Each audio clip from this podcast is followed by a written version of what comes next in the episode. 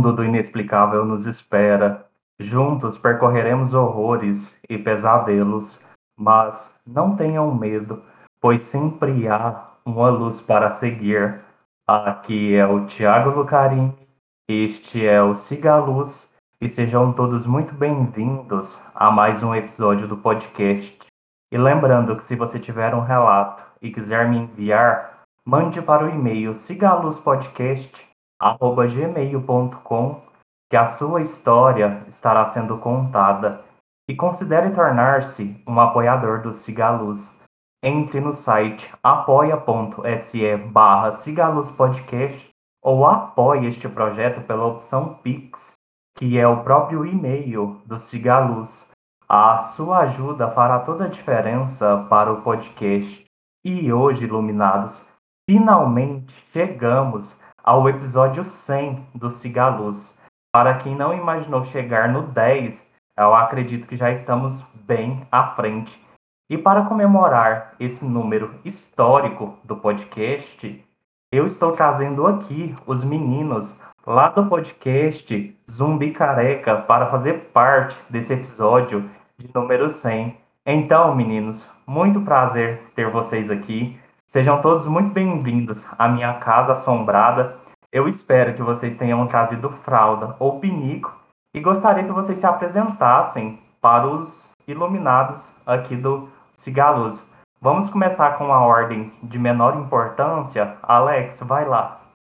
Fala galera, nós somos o Zumbi Careca, eu sou o Alex Campos, o host do, desse outro podcast aí. E, bom, por enquanto a gente se encontra em ato, mas vocês conseguem encontrar o nosso podcast lá no, no Spotify ou em qualquer outro agregador que vocês tiverem preferência. Ah, assim como no, no Instagram também. Tiago, primeiramente é um prazer estar aqui. Você foi um dos primeiros, se não o primeiro podcaster é, que a gente conversou desde o começo dessa jornada. Então a gente fica muito feliz de estar aqui participando desse episódio 100. Eu tenho certeza que eu falo o nome de todos nesse momento, mas é, cara, você merece muito estar tá com esses 10k de, de views. Você é um cara muito esforçado. Já falei isso para você no Instagram, repito aqui no seu programa. Cara, parabéns demais por tudo que você tem feito até agora. Muito bom o seu podcast e é uma honra, realmente, para nós aqui. Obrigado. Valeu mesmo. Não, e eu tô só observando. Eu tô só observando que o Rafael é o mais importante. Já começou pelo menos importante aqui. Que porra é essa aí? É, vamos lá, Nanes. E aí, galera, beleza? Meu nome é Luiz Fernando, conhecido como Nanes. Eu sou tipo aquele primo mais novo quando vai na sua casa e sua mãe obriga você a dar o controle para ele jogar videogame. Também você dá o controle que não tá ligado no videogame, assim, sabe? Tipo, só tá ali pra falar merda e pra zoar. Thiago, muito obrigado pela, pelo convite, por estar participando aí. E parabéns, cara, pelo episódio 100, velho. Tudo faço das minhas as palavras do Alex. Merecido. É nós. Espero que a galera se divirta e curta esse episódio. E agora a gente vai para o mais medroso dos zumbis que existem, Rafael Crivellaro. Fala pessoal, é justamente por isso que eu sou o mais importante, que eu sou o mais cagão de todos aqui, participando de um podcast de terror. E aliás, um excelente podcast de terror, o do Thiago, que é até estranho, né? Eu vou falar que eu parei de ouvir porque eu não aguento mais, gente. Eu cago de medo e agora está aqui para viver na pele. É, mas é aquele negócio, a minha participação eu vou fazer igual aqueles artistas super famosos, né, que eu não sou, mas que eu só gravo e não vejo depois. Mas qualquer coisa a gente manda o seu Oscar para sua casa para entregar. Ah, beleza. Só não manda de noite, faz favor. Vamos deixar para os iluminados. Eu vou abrir uma enquete no dia que sair o episódio, não, um dia depois para dar tempo, e a gente coloca lá quem que é o melhor do zumbi careca. Ô Alex, já pode deixar pronta a minha montagem aí do Oscar com a minha cara, falou? Para adiantar. e o episódio de hoje teremos uma seleção de relatos de fóruns internacionais. A ordem já está pré-estabelecida, mas vai ser isso basicamente a dinâmica do episódio. É um episódio totalmente diferente aqui para o Cigaluz, que nunca foi feito antes nesse formato. Espero muito que vocês gostem. Então, bora começar. Relato 1: O incidente assustador no meu aniversário. Sou de Tamil Nadu, Índia. Tenho 14 anos e tenho interesse nas atividades paranormais. Tive essa experiência no meu aniversário no ano passado. Isso aconteceu exatamente à meia-noite, pois coloquei um alarme para o meu aniversário. Todo mundo estava dormindo, exceto eu. Estávamos todos dormindo na sala de estar, portanto, não havia ninguém no quarto. De repente, do nada, ouvi um som diferente. Não sei como descrever, e eu vi uma luz no corredor. Você pode ver uma geladeira quando você entra no corredor. Os telefones de todos eram mantidos na sala de estar, de modo que não era a luz ou o brilho de um celular. Enquanto observava a luz, ouvi o toque do alarme. Meu pai acordou e desligou o alarme e dormiu. Então eu olhei novamente para a luz. Desta vez vi a sombra de um homem perto da geladeira. Fiquei assustado pra caramba e me forcei a dormir. Pela manhã, quando contei isso aos meus pais, eles não acreditaram em mim e disseram que era tudo a minha imaginação.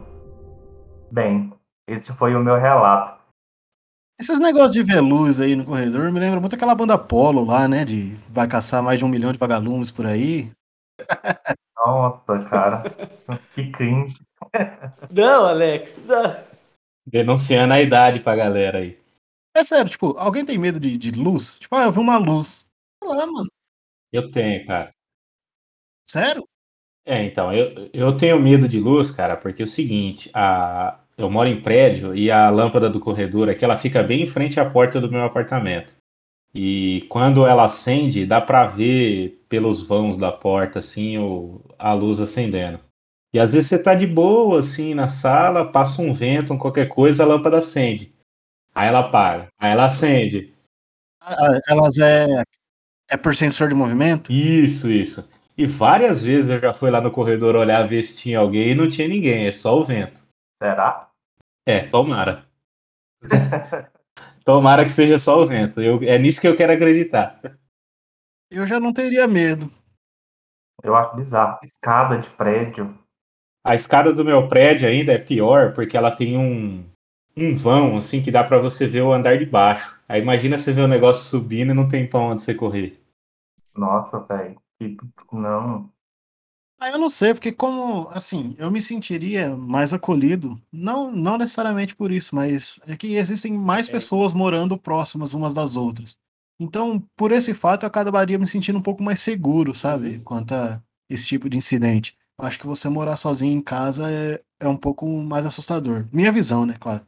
Mas, Alex, ninguém no prédio vai te salvar se o demônio subir pela escada. Assim, eu não salvaria, mas é, eu- pelo menos eu penso isso.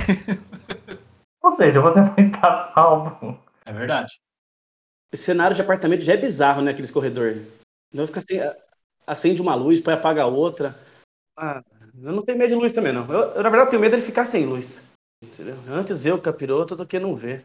E até, porque eu moro num bairro aqui que, quando tá ventando lá em Salvador, já começa a acabar a força aqui já. Então, é, eu tenho péssima lembrança de ficar no escuro. Então, se eu vejo uma luz, eu sigo a luz. Relato 2 História de fantasma do meu irmão. Tenho três irmãos, e um deles tem essa história aterrorizante sobre a qual sempre ouvi falar na minha família quando era criança. Olhando para trás, é meio engraçado agora que conversei com a mãe de um desses espíritos.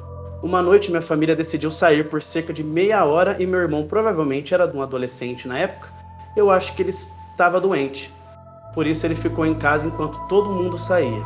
Quando minha família chegou em casa, ele aparentemente estava chorando e implorando para que não o deixassem sozinho em casa de novo, porque um espírito decidiu assustá-lo, acendendo e apagando as luzes enquanto todos estavam fora.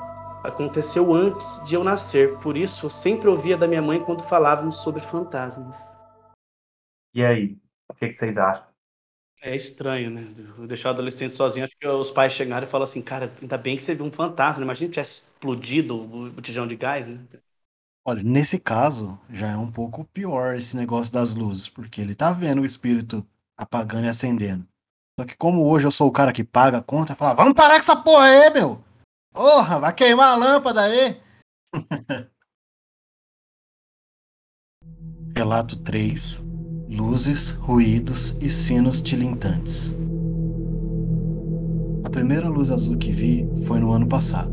Não durmo muito bem, então geralmente levanto e desço as escadas e leio na sala até me sentir cansada. Decidi voltar para a cama. Desliguei as lâmpadas e estava indo para a escada quando uma luz azul no teto chamou minha atenção. Subi as escadas correndo porque, por algum motivo, isso me assustou. Eu disse ao meu marido no dia seguinte e nós dois tentamos descobrir o que poderia ser, mas não havia uma explicação lógica. Algumas semanas depois, levantei-me novamente para tomar uma bebida. Enquanto subia as escadas, olhei para o teto e a luz estava lá novamente, mas um pouco mais pálida e menor, sem se mover. Eu tomei minha bebida, mas no caminho de volta ela tinha acabado. Na noite seguinte, eu e meu marido analisamos todas as possibilidades do que poderia ser, mas nada. Ontem à noite desci as escadas novamente, dormi no sofá e decidi voltar para a cama. Quando estava na metade da escada, olhei para a sala de estar, pois há um plano aberto. A sala ficou de um vívido azul escuro. Tudo estava azul. Não poderia ter brilhado através da janela e não havia nenhum outro lugar de onde pudesse vir. Nenhuma explicação de qualquer espécie. Não pode ter sido nenhum dos serviços de emergência que às vezes passam pela casa, porque aquela luz é completamente diferente. Acho tudo assustador porque não sei o que é. Estamos na casa há 18 meses e uma senhora já morou aqui antes. Tivemos muitos problemas elétricos, embora a casa tenha sido reconectada quando nos mudamos. Muitos ruídos estranhos, itens sendo movidos e ouvimos sinos tilintando. É tudo muito estranho. É muito estranho mesmo? Vamos lá, Rafael. Tá, já, já tô começando a ficar com medo já. Já não quero mais dormir de noite. tá dando certo. É, então. A sorte é que não tem o, aqueles efeitos que você põe depois lá, porque senão eu já estaria cagando já. Um sino tilintante. É, vai entrar só depois. É mesmo? Você, o que, que você imagina? Luz azul? O que poderia? Eu fiquei pensando nessa luz azul aí num, num ET, velho, descendo aí, uma nave espacial aí, vindo fazer uma abdução aí. Por incrível que pareça, eu já não acho que seja. O azul, ele não tá muito ligado ao sobrenatural do lado ruim. Eu acredito que pode ser alguma coisa mais voltada para uma coisa meia boa, porque isso me lembra muito uma história de uma senhora com quem eu trabalhei. E ela era médium, sabe? Ela via bastante coisa. Aí ela disse que um dia ela acordou de madrugada no corredor assim da casa dela e ela viu uma luz muito azul. Que ela só olhou ali no rumo da visão mesmo, no corredor. Só que quando ela olhou para baixo, na visão dela, tinha uma menina de costas para ela que estava vestida com um manto de Nossa Senhora. E essa menina pegou e virou, que era pequenininha, e virou para ela, e era Nossa Senhora, só que em vez da forma adulta, era uma criança, na forma de Nossa Senhora. Ela disse que achou aquilo muito bonito e a menina pegou e saiu correndo pro lado e sumiu, saca? E eu fiquei impressionado com essa história. E na história dela, era essa luz azul que envolvia tudo, sabe? Aí eu não sei por que eu associo que a luz azul não é uma coisa tão ruim. Mas pode ser. Você contando aí, eu fiquei imaginando, assim, uma criança virando. E na hora que vira, assim, tipo aquelas estátuas de Nossa Senhora com a roupinha azul, assim, com o terço, sabe? Aí que eu ia ficar com mais medo ainda. Já pensei em cobrar o pênalti já com a menina. Você não vai pro céu, não. é, chutar Nossa Senhora.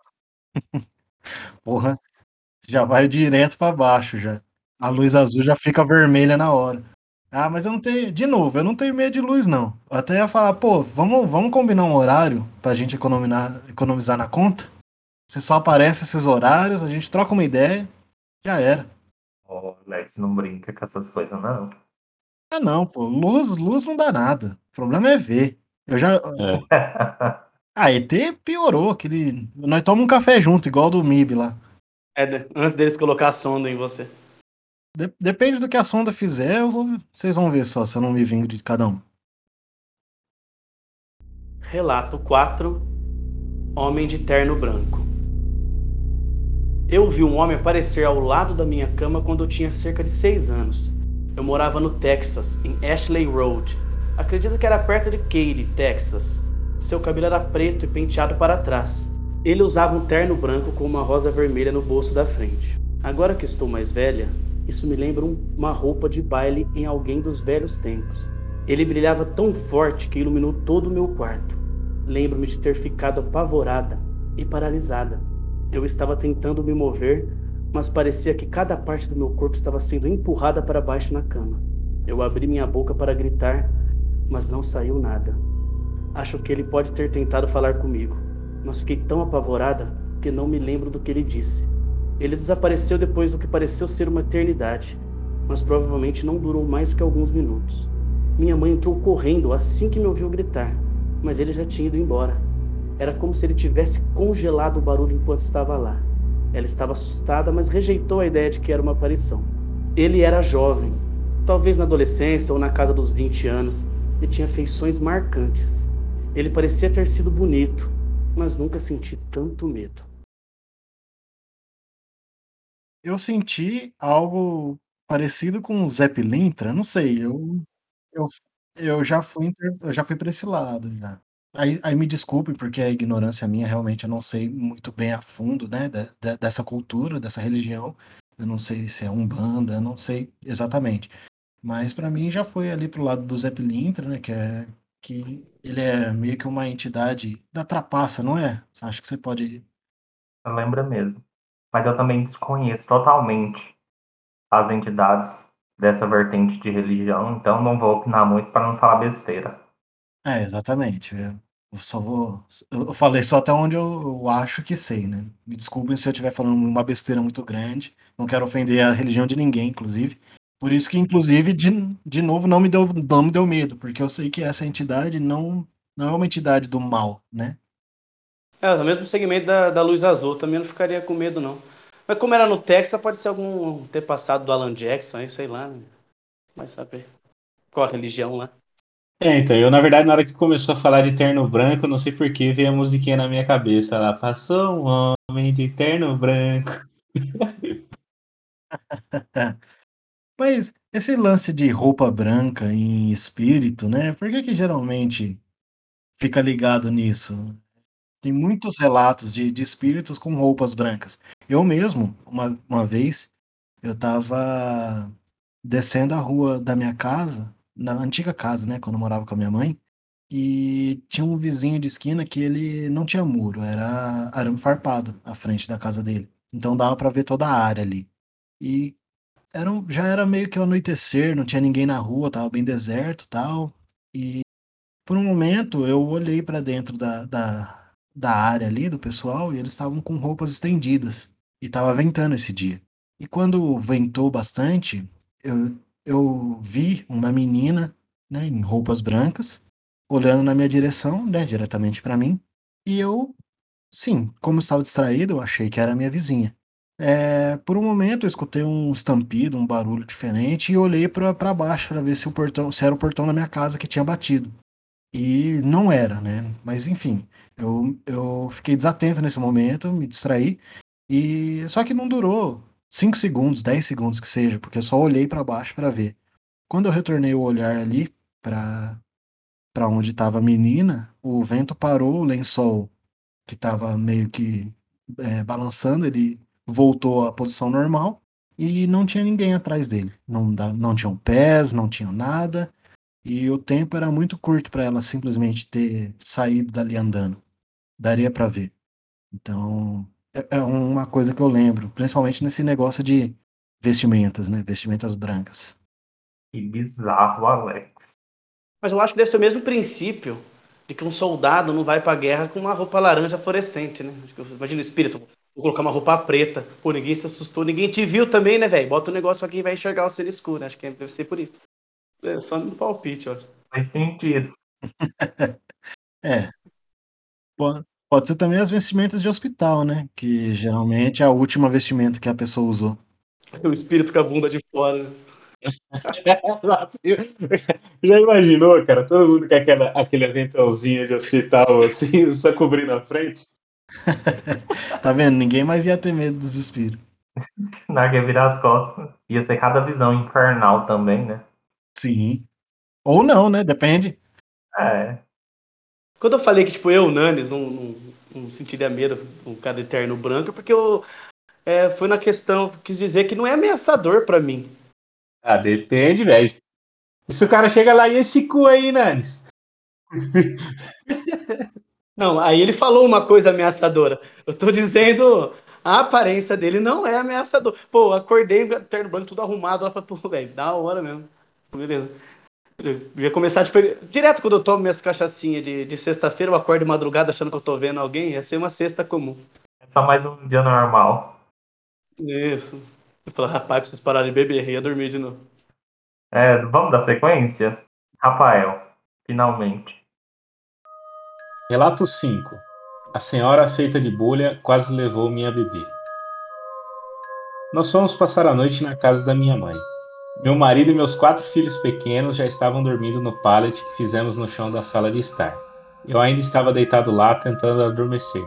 No corredor, vejo que parece uma bolha no formato de uma mulher. Ela está se movendo lentamente pelo corredor em direção à sala de estar. No início, acho que estou apenas vendo coisas e só preciso dormir um pouco, mas ela está cada vez mais perto. Quando ela entra na sala de estar, começa a ficar com medo e começa a sacudir meu marido para acordá-lo. Minha menina de seis meses de idade está deitada ao nosso lado, de costas, com uma das pernas dobrada. Quanto mais perto a senhora da bolha chega de nós, mais forte eu estou sacudindo meu marido. Grito o nome dele e assim que ele acorda, minha filha começa a ser arrastada pelo chão da sala de estar pela perna. Meu marido pula e a agarra antes que ela chegue ao corredor. Nós apenas ficamos sentados lá pelo resto da noite, bem acordados, segurando nossos filhos com força em nossos braços. Aquela casa sempre teve uma densidade no ar e coisas paranormais acontecendo. Minha filha de 3 anos costumava acordar no meio da noite e começar a brincar com as amigas. Nós a ouvíamos falando com alguém, então a víamos correndo no monitor do bebê e três pequenas sombras correndo atrás dela na parede. Ela até nos disse que seus amigos estavam mortos e eles disseram para ela ir com eles. Perguntamos a ela para onde eles vão e ela foi para o quarto dos fundos e apontou para o armário e disse: Eles entram aqui. Cara, esse pra mim é o relato mais bizarro dessa seleção que eu fiz. É, uma que assim, se vê a criança sendo arrastada, velho, já era, acabou, acabou. Já não durmo mais nessa casa. É, tchau. Eu tenho que dizer que, de todos os relatos até agora, esse foi o único que seria a situação que me colocaria em xeque. Que eu, fala, que eu falaria, eles, eles entram aqui, então vamos queimar aqui também? Vamos, filha? E aí, Nanis, é ameaçador pra você? Oh, demais, velho. Tá louco, a hora que chegou na- no começo na parte do bebê, já, já fiquei aqui, rapaz, velho. Não, não, não chegar nem na parte de, de- de, eh, correr com a sombra do- do- dos, dos crianças mortas, não. Já ia embora de lá. Mete fogo em tudo, sal grosso. Não, e pior que me pareceu uma situação assim, bem semelhante, né? Porque a, a minha esposa aqui parece o marido do conta aí, que tem muita dificuldade para acordar, né? Você pode chacoalhar o quanto for que não acorda. Você que ia ter que salvar, então, Rafael. Ah, ela, ela os, como até meu irmão brincou uma vez, pode roubar a cama com ela em cima que ela não tá nem aí. Eu, eu tenho, pra mim, o seguinte: se o, se o espírito conseguiu relar na criança pra levar ela, eu consigo relar no espírito. Eu ia sair estapeando o ar, velho. Ia sair igual um louco, dando soco no ar. Isso é louco, qualquer coisa que eu pudesse fazer. Porque, né? Pô, você tá numa situação de perigo, hum, você não, não tem nem como pensar com. Você não tem nem como pensar racionalmente. Então, Morre lutando. É, mas não é bem assim, cara. Você não assistiu o Ghost lá, o, o espírito para conseguir tocar em alguém tem todo um treinamento lá, não é tão fácil quanto parece. joga sal na mão e dá um tapa no espírito. E geralmente não são espíritas que conseguem tocar, geralmente são entidades mais malignas mesmo, que têm esse poder de chegar e tocar de fato. Exato. É aquele negócio. Vamos morrer lutando, velho. Morrer como herói. É, Não, tá puxando o, o seu bebê ali, no caso, né? Então, você Ah. tem que lutar, velho. Ah, isso sim. Ou, É, ou correndo. Não, correndo. Eu prefiro morrer correndo. Mas eu tenho um relato de, de, de espírito que, que eu já vi movimentando algumas coisas. Teve uma vez que eu, minha mãe, ela, quando ela estava casada com o, o pai da minha irmã, né? Porque somos de pais diferentes, é, ela foi dormir com minha irmã lá na casa dele e eu fiquei sozinho na casa dela. E nesse dia eu tinha ido no, no camelô, tinha feito umas compras tal, e tinha deixado as sacolas em cima da mesa. De madrugada, eu sozinho em casa tal, tava dormindo e comecei a ouvir barulho de sacola. Quando eu acordo e olho para frente, assim, né, para baixo, que eu dormia num colchão no chão nessa época, e olhei para baixo, assim, né, na, na, direção dos meus pés, onde ficava mais ou menos a, a escrivaninha, eu vi um vulto de costas que estava de frente para a mesa e ele estava mexendo na sacola. Nessa hora eu só pude pensar, bom, eu tenho duas saídas aqui, ou eu me escondo ou eu acendo a luz. Então eu pensei, vou contar até três, vou dar um pulo da cama e acendo a luz, né? Fiz esse procedimento, contei. No 3 eu ainda dei sorte, que eu bati a mão e foi direto no interruptor, consegui acender de primeira. Falo para vocês, meus amigos, a sacola estava aberta. Aí o que, que eu fiz? Eu peguei a sacola, joguei dentro da gaveta, fechei a gaveta e falei, porra, quero ver você mexer agora, seu cuzão. Deitei, botei o edredom por cima da cabeça e dormi, né? Pô, cara, ele tava curioso. Ele abriu e falou assim: caralho, viado, é 3 por 10 mesmo? Isso é barato, hein? Porra, o cara comprou o Resident 4, pesadão. O Alex achou que o, que o fantasma ia pegar a comida dele. Aí ele falou: comida não, bicho. Comida não. Puxa minha perna, velho. Não. Exatamente. É o próximo agora. Alex, ó. Alex, é você. Né? Sou eu de novo. Vamos lá. Relato 6: Visitantes fantasmagóricos.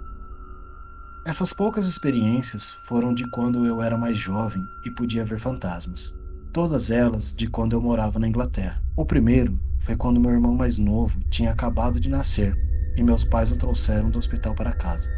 Meus avós ficaram um tempo comigo para cuidar de mim. Eu tinha quase três anos. Nós, meus pais, eu, meus avós e meu irmão, estávamos todos sentados à mesa jantando. De repente, olhei para cima e para a porta vi e disse: Olá, Nana. Minha Nana morreu quando eu tinha 10 meses. O segundo foi alguns anos depois, quando estávamos nos Estados Unidos, visitando minha tia. Fomos ao cemitério para visitar minha Nana e o túmulo do meu pai. Enquanto meus pais ficaram quietos, eu me afastei alguns passos e comecei a acenar. Meus pais perguntaram para quem eu estava acenando e eu disse: Aquelas pessoas ali. Mas não havia mais ninguém no cemitério. E o terceiro aconteceu quando eu estava em uma catedral com minha família. Estávamos descendo um corredor para nos sentar em um banco. Apontei para o banco vazio e disse aos meus pais que queria sentar-me com as pessoas que estavam no banco. Meus pais estavam um pouco cautelosos e um pouco cansados, mas nós nos sentamos naquele banco. Não vi um único fantasma desde as três experiências, e eu sinto falta de poder. Você sente falta de poder também? Pô, eu tava pensando aqui a coisa mais bizarra é você ver fantasma, cara. Eu não quero ver essa porra nunca. Sim, mas eu acho que quando você vê desde criança, você deve meio que criar um laço, sem, sem ter medo. Porque se torna algo natural, você cresceu com isso. Pior que não, Alex. Porque você pensa, isso eu aprendi com um amigo meu que é bruxo, que ele tava me falando, que até foi de um episódio aqui do podcast. Uhum. Só que eu acho que foi da primeira vez que a gente gravou, porque a gente perdeu esse episódio depois ele veio e gravou. Mas você pensa para uma criança que a, o espírito está plasmado, por exemplo, numa pessoa que foi atropelada por um caminhão, ou que levou diversas facadas, tá só o bagaço e ela aparece. Como que você acostuma com isso? Aquele filme Sexto Sentido relata bem esse tipo de coisa, né? Então eu acho assim, por mais que eu fosse adulto, se aparecesse um espírito todo esbagaçado na minha frente, eu não me acostumaria. Mesmo que não fosse ele tudo ferrado assim, imagina você ver um negócio que as outras pessoas não, não veem. Você vai ser taxado de louco, esquizofrênico. Sei lá, você vai fazer parte de um ambiente que as outras pessoas não fazem, de algo que os outros não fazem. É, sei lá, uma experiência muito doida isso, é. É surreal. É, porque até você vai chegar um momento que você está é, duvidando das suas próprias palavras, da sua própria visão, daí você deixa, imagino eu que devo deixar a pessoa bem mais doida. Que nem quando eu falei para vocês daquela senhora que, que eu falei que ela é médium, ela já me falou que ela não consegue distinguir quem tá vivo e quem tá morto. Eu acho que isso deve ser muito louco. questão aqui que vocês estão falando de tudo isso, mas quando vocês eram mais novos, vocês tiveram amigos imaginários? Eu não. Também não. Não, eu era uma pessoa popular. É. Antissocial desde sempre. Não, eu tinha um amigo imaginário, mas sim, eu não lembro nem o nome, nada, mas eu lembro que eu conversava bastante assim sozinho, porque às vezes eu acabava me sentindo sozinho em alguns momentos, porque como eu disse, minha mãe casou com, com outro cara, então eu ficava bastante sozinho em casa. É, ela trabalhava numa associação que tinha bastante idosos. Então, quando eu estava de férias, que eu tinha que ficar lá com ela no trabalho dela, não tinha muita gente por lá. Então, eu ficava passeando pela, pela instituição lá que não tinha ninguém, então acabava tendo que conversar com um amigo imaginário para eu não, não me sentir tão sozinho assim. Mas você lembra da aparência dele? Não, não lembro. Não. Não. Velho. Eu só lembro que tinha, mas não lembro o nome, não lembro a aparência, nada. Aí logo depois ele conheceu o Nanes e sentiu muita saudade do amigo imaginário dele. Sinto até hoje. Que droga de troca. que merda, cara. Acho, acho que o Rafael comeu ele. Ficou grande. Amigo imaginário é você ligar a TV pra não se sentir sozinho, cara. Sai fora. Mano, tem uma história que eu lembrei de um negócio agora, cara. É rapidinho. É que o Alex falou da sacola, eu já tinha lembrado aquela hora, mas eu esperei. Mano, tem um bagulho que me deu um cagaço quando eu era adolescente. Não um cagaço, mas o desfecho foi tão engraçado que eu lembro agora da risada. Tipo, na época, não sei se vocês lembram daquela marca Bad Boy. Lembra? Aham. Então, tá, tava na moda aquela, aquela marca. E eu, meu primo, meus irmãos, a gente tinha costume de ficar desenhando os desenhos do Bad Boy. E nesse dia a gente tinha viajado para Caraguatatuba, né, no, no litoral aqui de São Paulo. E era uma casa bem isolada, cara, que, que meus pais pegaram. Aí a gente ficou desenhando assim, tipo, finalzinho da tarde, um monte de desenho guardou, perto das panelas, dos bagulhos. Aí à noite a gente começou a ouvir panela é, sacudir, os negócios chacoalhar, e cara, era um som, e aqueles armários de cozinha antigo, que barulho de madeira, sabe? É, falei, cara, era, foi muito sinistro. Aí, tipo, eu acordei meu, meu pai, meu pai ouviu, todo mundo ficou com medo, e quando o adulto fica com medo, a criança fica mais com medo ainda, né? Meu, eu- nós fomos tudo tremendo até no meu pai, assim, filhinho indiano. Na hora que ele acendeu a luz, cara, tinha uns pato bode que tinha invadido a casa. Embaixo da estante, velho. Tipo, mordendo os desenhos, mordendo os, o de comida, os desenhos do Bad Boy lá que a gente tinha feito. O bad body, né, mano? É, o Bad Boy. Não, cara, mas ao mesmo tempo, quando eu lembro disso, me arrepia de lembrar do barulho, cara. É um barulho mó sinistro. Na hora que acende a luz, você vê uns bodes comendo os bagulhos, falando, mano, bicho fedido, caralho. É, velho, sei lá. E o bode é um bicho esquisito demais. Sim, tá circulando na internet agora um vídeo de um bode andando, tipo, só nas patas traseiras. Ah, Se eu- Aquilo lá, se eu vejo, eu dou uma voadora no bode. velho. Esse pá foi esse bode. Ei, mas bode é. Bode é bravo pra caramba, é- filho. Bravo sou eu com medo. Se for levar uma com o bode, você tá ferrado. Não, e pior que eles cagaram, velho. Meu pai acendeu a luz, eles olhou assim, mastigando as coisas, tipo, só faltou fazer aqueles barulhinhos que tem nos memes, tipo, "Ah!" pois não? só faltou fazer. Eles escolheram pro meu pai, tipo, mano, que É. absurdo, desejo, tá ligado? Ele continuou comendo as coisas lá, eu falei, caralho, velho. Era melhor ter sido, sei lá, uma entidade lá, o espírito, os bodes, mó audacioso ainda, ficou olhando pra nós, mó bravo ainda. Enfim, eu muito bosta essa história, mas eu lembrei disso. O bad bode. O bad bode. Bad Meu Bode. Deus. Vai ser o título desse episódio, Bad Bode. Rafa, vamos lá pro seu último? O último relato de hoje: paralisia do sono contínuo. Meu nome é Vishal e moro no Nepal. Isso vem desde quando eu era um estudante do ensino médio. Não sei como explicar tudo isso, então vou entrar no ponto desde o início em que costumava ter paralisia do sono contínuo. As pessoas dizem que a paralisia do sono é uma condição quando o cérebro acorda, mas o corpo ainda está em repouso. Mas como alguém pode voltar atrás continuamente para a paralisia? mesmo depois de se livrar dela. Eu até sentia como se alguém estivesse me empurrando para fora da cama e também como se alguém estivesse sussurrando nos meus ouvidos durante a paralisia. Às vezes, também sentia que minha cama estava tremendo. No começo, eu achava tudo isso muito assustador, mas quando começou a ocorrer no dia a dia, eu me acostumei e me senti menos assustado. Em uma noite em particular, foi muito assustador. Ouvi o som de uma cadeira se movendo, então virei minha cabeça para procurar quem era, e vi o rosto de um menino, que eu nunca tinha visto antes, espiando pelas cortinas, e assim que eu vi o seu rosto, senti uma pressão muito forte no meu peito e também ouvi alguém gritando comigo. Ele estava dizendo para colocarem mais pressão no meu peito. Outro detalhe é que isso só acontece quando durmo sozinho. Isso não acontecia quando eu estava com meu irmão na sala. Nota: minha casa não é mal assombrada e nunca encontramos qualquer experiência fantasmagórica nela. Não sei se isso é algo paranormal, mas quero saber se alguém aí já passou por algo assim. E aí, Rafael? Então, esse é realmente foi escolhido a dedo, né? Que como eu já relatei para É. vocês, eu já tive várias vezes paralisia do sono. Várias, muitas, muitas. E só melhorou assim depois que eu descobri que era paralisia do sono, porque até então eu atribuía a uma entidade paranormal, alguém que, que queria me pegar enquanto eu dormia. E é bem essa sensação mesmo, assim, de uma pressão no peito, um peso enorme que você tenta levantar e não consegue. E não é uma experiência muito agradável, não. Assim, graças a Deus, hoje eu já sei que ela existe e aprendi a, a dominar assim, a, a paralisia do sono, né? Já consigo reconhecer quando é. E vocês, já tiveram? Eu já e achei super divertido. Super divertido. É, porque você já sabia o que era, né?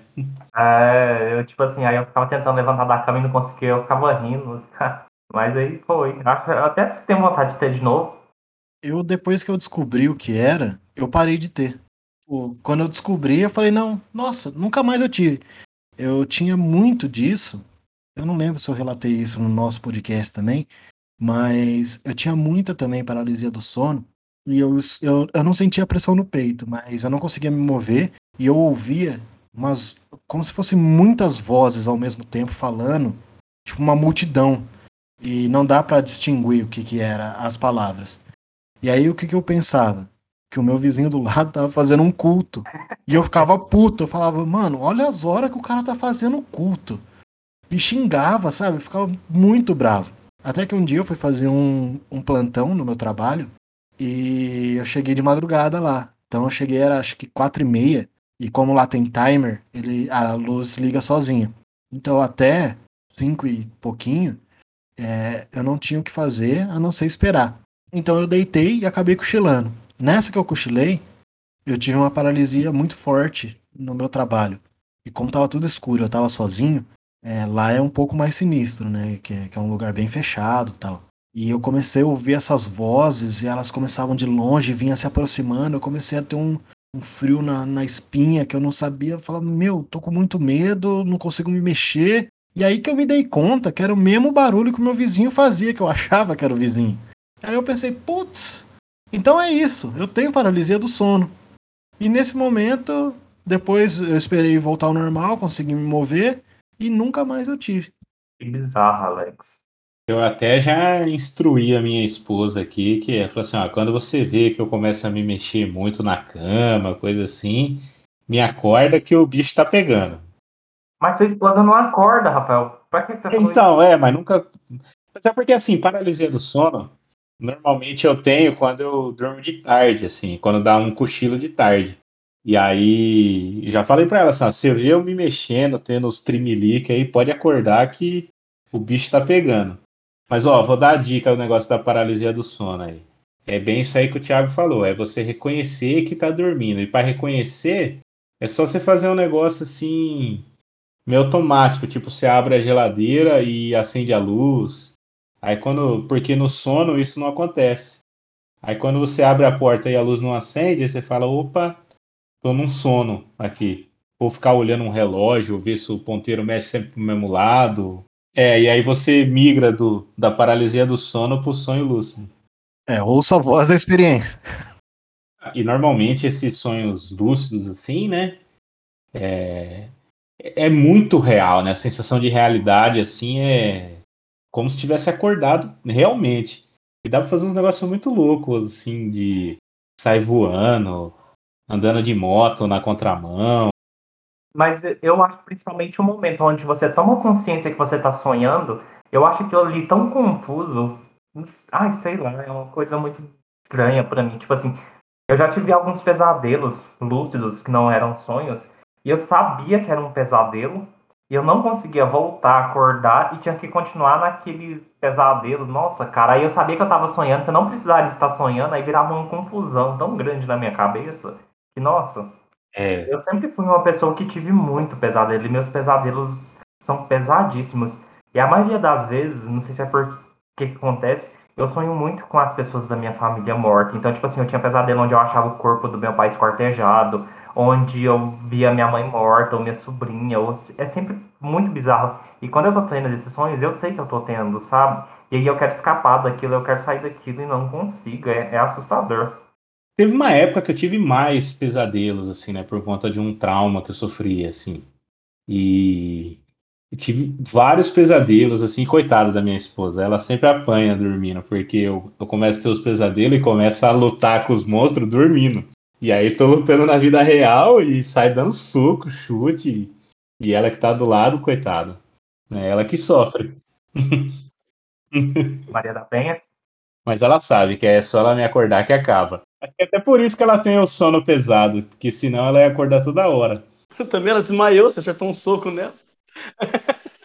E você, Nando, já teve alguma experiência nesse sentido? Não, cara, eu tenho um sono muito leve, então quando eu tô no pesadelo e você tem aquela consciência que geralmente é quando você vai morrer, ou você vai se, se fuder, eu acordo. Eu, velho, eu acordo de, de duas a três vezes por noite, cara. Então, eu tenho sono, qualquer coisinha eu acordo. Então, nunca tive. Não que eu me lembre. Nossa, eu te entendo. Não, eu também tenho sono leve, só que eu já tive. Mas assim, qualquer coisa me acorda. Eu também. Isso aí se chama velhice, de ter acordar várias vezes e ir no banheiro durante a noite. É, isso é verdade, cara. Eu, qualquer coisinha eu acordo. Por isso que, tipo, quando eu namorava, no caso, dormia junto assim, era horrível, porque a pessoa chacoalha, rela em mim, eu já esperto. Um saco isso, velho. Então, graças a Deus, essa experiência aí nunca tive, velho. Tá vendo, Rafa? Você no sonho você luta com o bicho, cara. Por que, que na vida real você ia fugir? Então, porque no sonho nunca dá muito certo, entendeu? No sonho ele perde, então ali ele sabendo que tá perdendo, melhor nem arriscar. É, então. Exatamente. Então, se eu puder evitar, cara, eu tento evitar.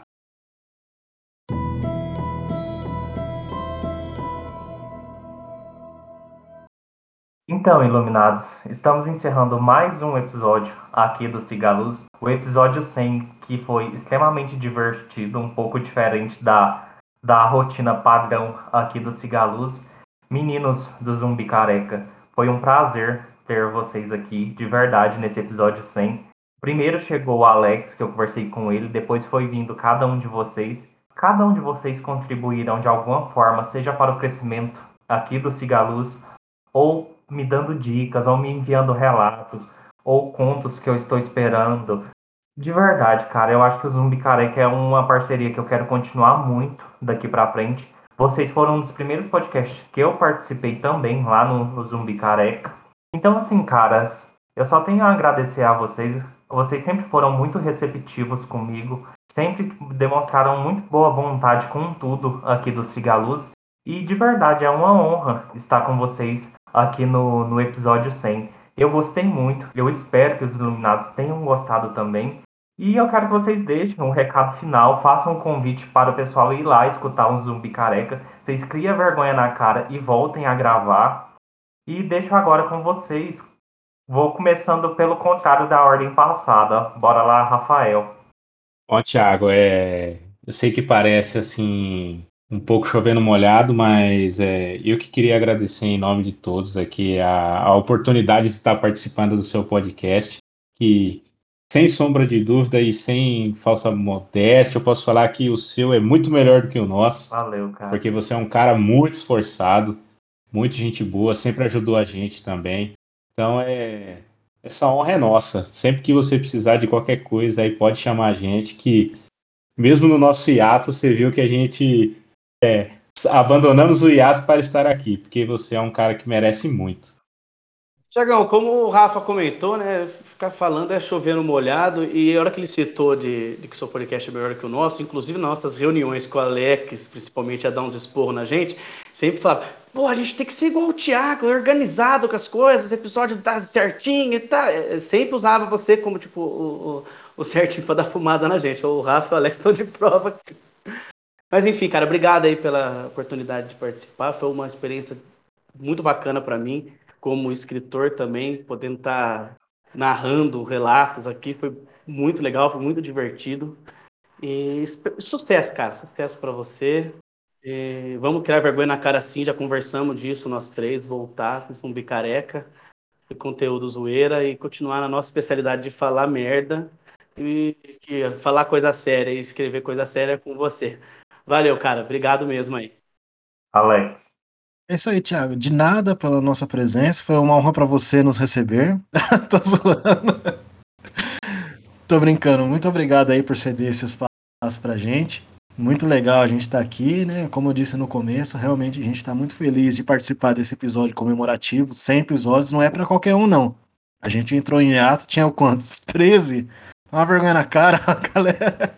Mas enfim, é muito legal, você merece demais todo esse reconhecimento e espero que em breve ou que existam mais dessa parceria entre nós, né? Porque a gente já viu que dá muito certo, é muito legal e divertido gravar com você. E vou pedir a sua licença, agora vou falar com a sua audiência. Fala, iluminados, tudo bem? Galera, então, como no, no, vocês já sabem, nós somos do Zumbi Careca e caso vocês queiram nos encontrar por aí, pela essa podosfera, pelas redes sociais, procure por Zumbi Careca, tanto no Instagram quanto no Facebook, é, tanto no Spotify ou em algum agregador diferente que você prefira, e você vai nos encontrar por lá. Nós somos um podcast de cultura pop, nós falamos um pouco de, de tudo e, de, e muito de merda. Mas enfim, Espero que vocês tenham gostado da nossa participação. A gente deu o nosso melhor aqui. Não é muito a nossa vibe de gravar uma coisa mais séria. Né? Já, já pedimos até desculpa pro, pro Thiago qualquer coisa que a gente tenha atrapalhado aí. Mas é isso, galera. Inclusive, já deixo aqui, quero fazer meu jabá. Votem em mim na questão do Oscar do Siga Luz. Esse episódio agora vai entregar a premiação. E é claro que vocês têm que votar em mim, Alex Campos, como o melhor narrador de contos. É isso, galera. Um abraço. Peço, como sempre, que curtam, comentem, avaliem e sigam o podcast nos seus agregadores de preferência, especialmente no Spotify. Venham fazer parte do Cigaluz, me enviando seus relatos. No mais, fiquem todos bem e sigam a luz. No mais, fiquem todos bem e sigam a luz. E no mais, fiquem todos bem e sigam a luz. No mais, fiquem todos bem e sigam a luz. Eu sempre quis falar isso. Bingo! Isso me lembra o episódio dos Simpsons, que os ETs estão vindo pra Terra, aí eles chegam na casa do Homer lá e ele grita: Não, por favor, eu tenho mulher e filhos, leve eles. Meu nome é Vishal e moro no Nepal. Isso vem desde quando? Peraí, velho. Meu nome é Vishal e moro no Nepal. Isso vem desde. Caralho, velho.